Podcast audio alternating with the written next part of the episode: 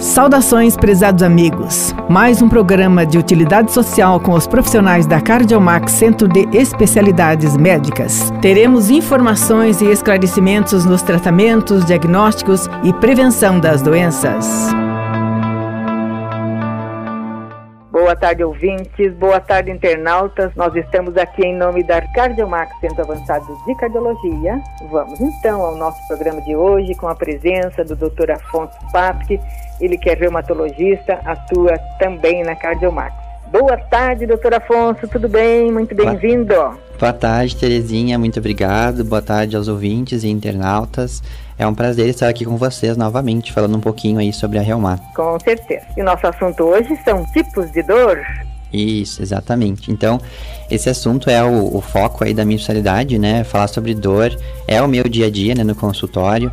Então, a ideia de falar sobre isso hoje é esclarecer um pouquinho, assim, de como a dor é, ela surge, né? Quais são os tipos diferentes de dor e alguns exemplos aí do dia a dia para a gente entender um pouquinho aí sobre a dor. O que é dor e como ela surge? Então, assim, a dor uh, Terezinha e ouvintes, ela é uma sensação desagradável, né, que a gente sente quando tem alguma lesão em algum órgão, algum estudo do nosso corpo. Uh, nem sempre vai ter essa lesão, então é uma lesão que realmente acontece, que está ali, né? Ou uma lesão em potencial, né? E eu falo isso porque alguns tipos de dor que eu vou falar hoje ao longo do programa não estão associadas a uma lesão, né? Por exemplo, assim, uma queimadura, uma ferida, né? uma batida. É um outro tipo de dor, então eu vou falar sobre elas também. Mas Nesse a dor então. aí não Oi? está o desgaste também? Isso, se encontra os desgastes também, né? Porque o desgaste é uma alteração então da cartilagem, né? Que não é ela que transmite a dor, mas o osso abaixo dela que é mais sensível e aí vai transmitir a sensação de dor, né? Então a, dor é essa sensação desagradável que pode acontecer em uma lesão, né? Ou mesmo sem ela, em que é na verdade um sinal de alarme, né? Então, evolutivamente é algo que nos ajuda, né, Terezinha? Sentir dor é uma espécie de defesa, né? A gente é um alerta. Opa, é um alguma coisa não está certa, né? Pra gente tentar consertar. Então, sentir dor é algo normal, né? Até certo ponto. Quando a gente tem uma dor que é mal resolvida, que acaba durando muito tempo e tendo outras repercussões, aí sim a gente passa a ter um problema, né? Uhum uh, a dor ela é muito subjetiva, né? Isso tem que ficar bem claro. Então, uh, eu não, por mais que a gente tente, né, entender no paciente, né, a gente se esforce sempre para isso, né? Uh, é ele quem tem a dor, é ele quem sente a dor. Então a gente tem, que respeitar a dor do outro, né? Isso tanto nós médicos como as pessoas em geral, né? Porque é algo muito subjetivo, é muito particular de cada paciente, né? Então vai ter várias influências assim do que o paciente já viveu em relação a essa dor, da questão social, da questão afetiva, da questão emocional. Então tem várias influências que são muito particulares de cada paciente, né? E às vezes podem fazer uma influência muito direta na, na perpetuação da dor. Então isso é muito interessante. O laboral também influencia muito, né? Com certeza, o trabalho o também. O trabalho que a gente exerce. Sem dúvida. Uh, pode interferir muito, né? Influenciar com certeza no, na dor, né, na perpetuação, no surgimento dessa dor também. Então, assim, a dor, ela na verdade é uma transmissão, né, que ocorre através do sistema nervoso, né? Então, a gente tem o nosso sistema nervoso composto, né, por nervos, pela medula e pelo cérebro. O que acontece, então, assim, de uma maneira bem simplificada para vocês entenderem.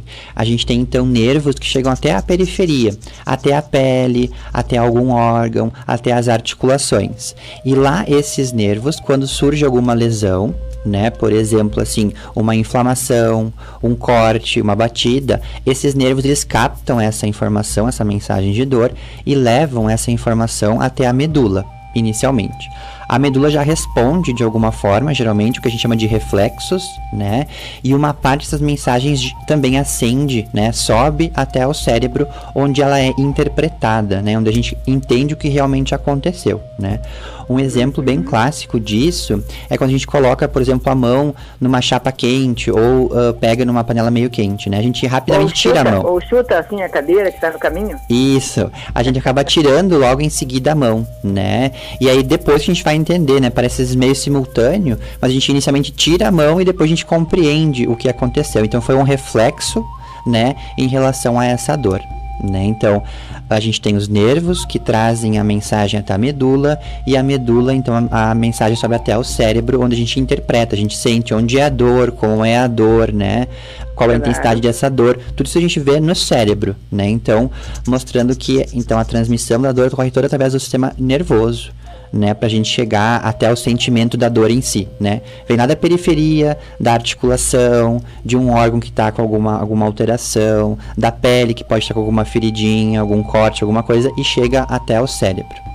Sim, o cérebro que dá o sinal de alerta para a gente que a Isso gente mesmo. sente, né? Então me diga, doutor, uh, quais os diferentes tipos então de dor? Nós temos a dor aguda e a dor crônica. Fale sobre isso. Isso, então assim, a dor aguda e a dor crônica, inicialmente a gente achava que a diferença era basicamente pelo tempo, né? Assim, Terezinha, então a gente sim, achava que. Eu também achava isso. Pois é, que a dor aguda é aquela que dura, né, até um certo tempo e depois acaba sendo crônica, né?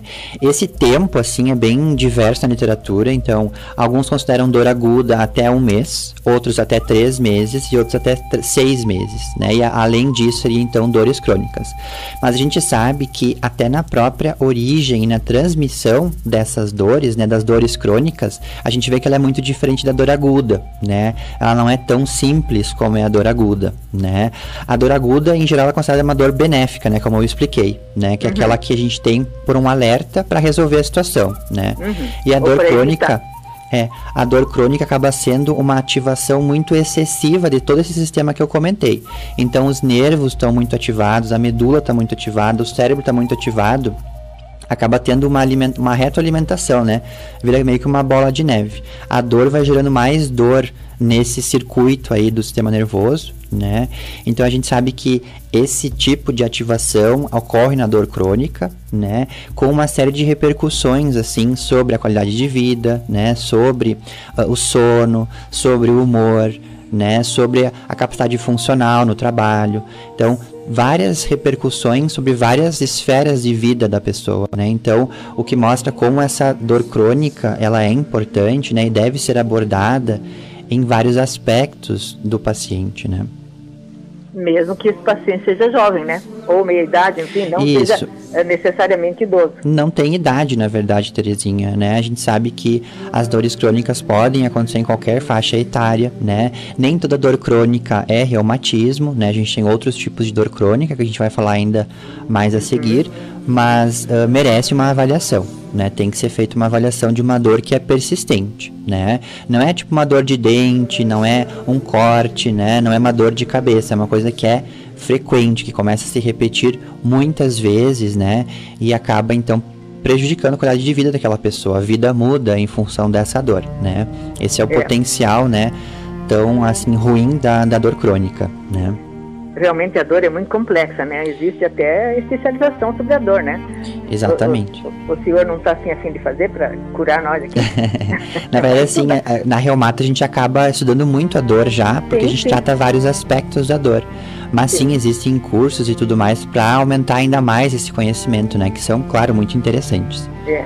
Bah, olha, eu acho que é muito, é demais, demais é interessante. Sim, com certeza. Então me conte uma coisa, doutor Afonso. É, que dor é essa neuropática? O que é?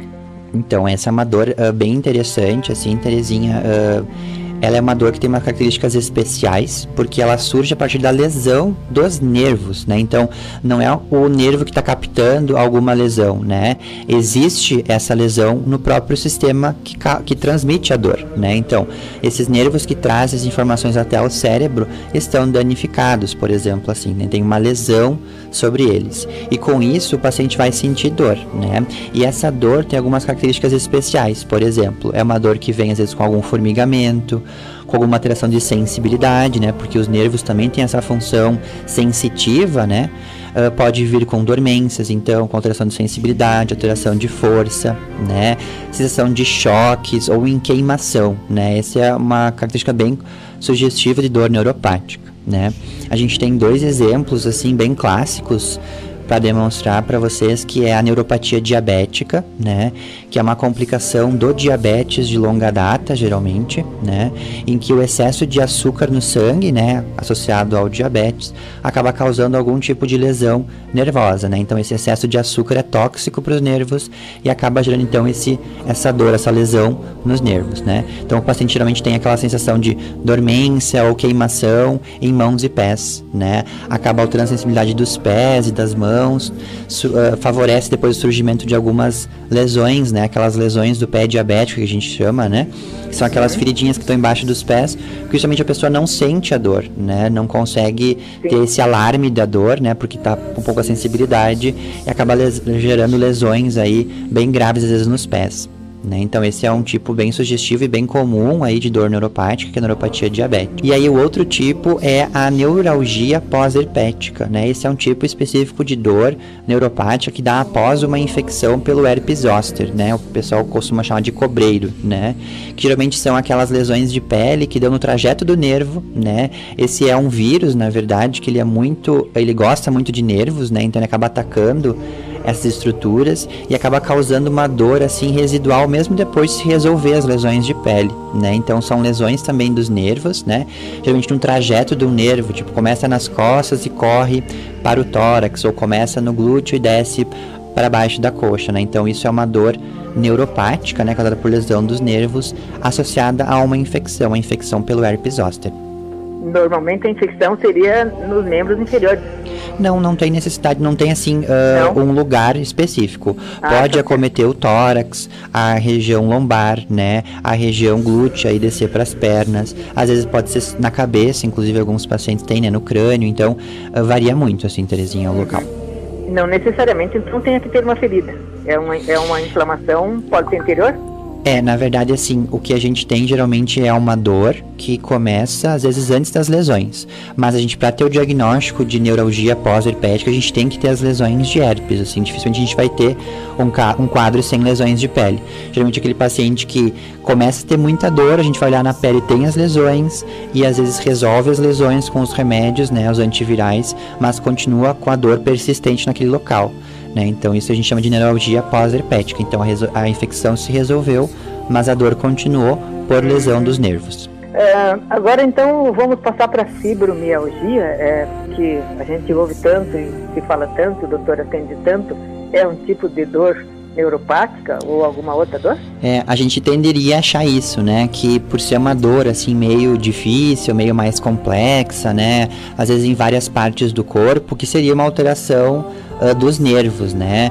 Alguns pacientes se perguntam, mas não é uma inflamação dos nervos, não é uma lesão assim no sistema nervoso? Uhum. E na verdade não é. Né? A gente, esse é um tipo de dor que a gente não tem uma lesão, Terezinha. Então, o que eu falei até agora, a dor da artrose, a dor uhum. dessa queimadura, a dor de uma lesão de pele, isso tudo são tem lesões, né?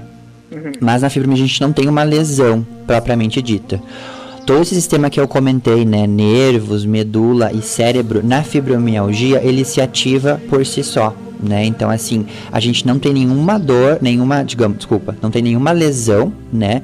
Mas os nossos neurônios, os nossos nervos, nossa medula, nosso cérebro sentem uma dor. Eles, eles mandam essa mensagem de dor de uma forma contínua ao cérebro, né?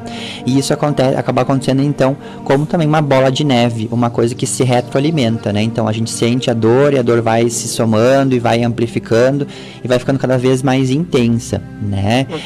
E, em geral, o nosso corpo ele é sábio, ele filtra alguma dessas mensagens para que não cheguem todas ao cérebro de uma vez, né? E não seja tão intenso assim o estímulo doloroso. Na fibromialgia já sabe que isso não não acontece, né? Então tem toda uma alteração da transmissão da dor, né? Então não é uma lesão nem dos nervos e nem dos tecidos, né, nas articulações, mas é alteração na transmissão da dor. Então o paciente acaba se tornando muito sensível à dor, se sensibiliza, que a gente fala, né? Então, doutor Afonso, obrigado pela sua participação. Temos certeza que a comunidade também agradece. Obrigado, Terezinha. Não esqueçam só uma mensagem final de valorizar a sua dor, né? Não se acostume com ela. Procure ajuda, tem como melhorar. Muito obrigada. Você pode nos acompanhar também em nossas mídias sociais: Facebook Max Cardiomax, Instagram arroba Cardiomax 2020, YouTube Cardiomax MD, Twitter arroba Cardiomax 3 e TikTok Max Cardiomax.